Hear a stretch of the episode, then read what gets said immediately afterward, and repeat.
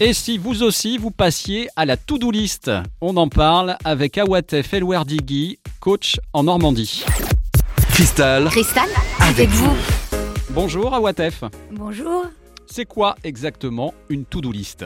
Alors, euh, to-do list, ça vient, c'est un mot anglais euh, qui veut dire to do, faire, et list, une liste. Là-dessus, on peut pas faire plus simple. Jusqu'ici, j'arrive à suivre. Super.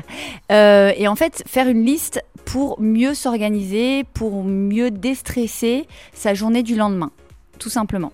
Alors, euh, c'est pour se libérer l'esprit et pour mettre à plat, c'est important d'utiliser les mots pour mettre à plat ce qui se passe dans notre tête, pour se dire, bon, je sais ce que je dois faire, j'ai ça, ça, ça.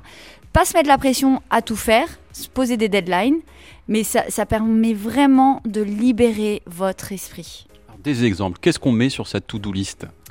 Ah ouais, on peut tout mettre, hein. on peut dire euh, par exemple payer son loyer, aller au sport, euh, faire les courses.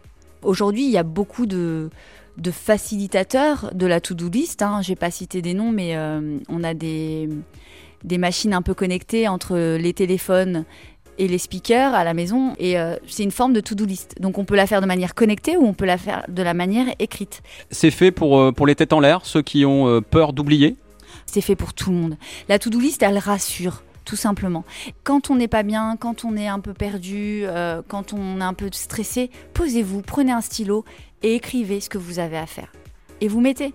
Bon bah j'ai les factures à payer, j'ai ça, j'ai ça, j'ai ça. C'est pas grave, ça va s'accumuler sur la feuille, mais ça va libérer votre cerveau. Merci Awatef.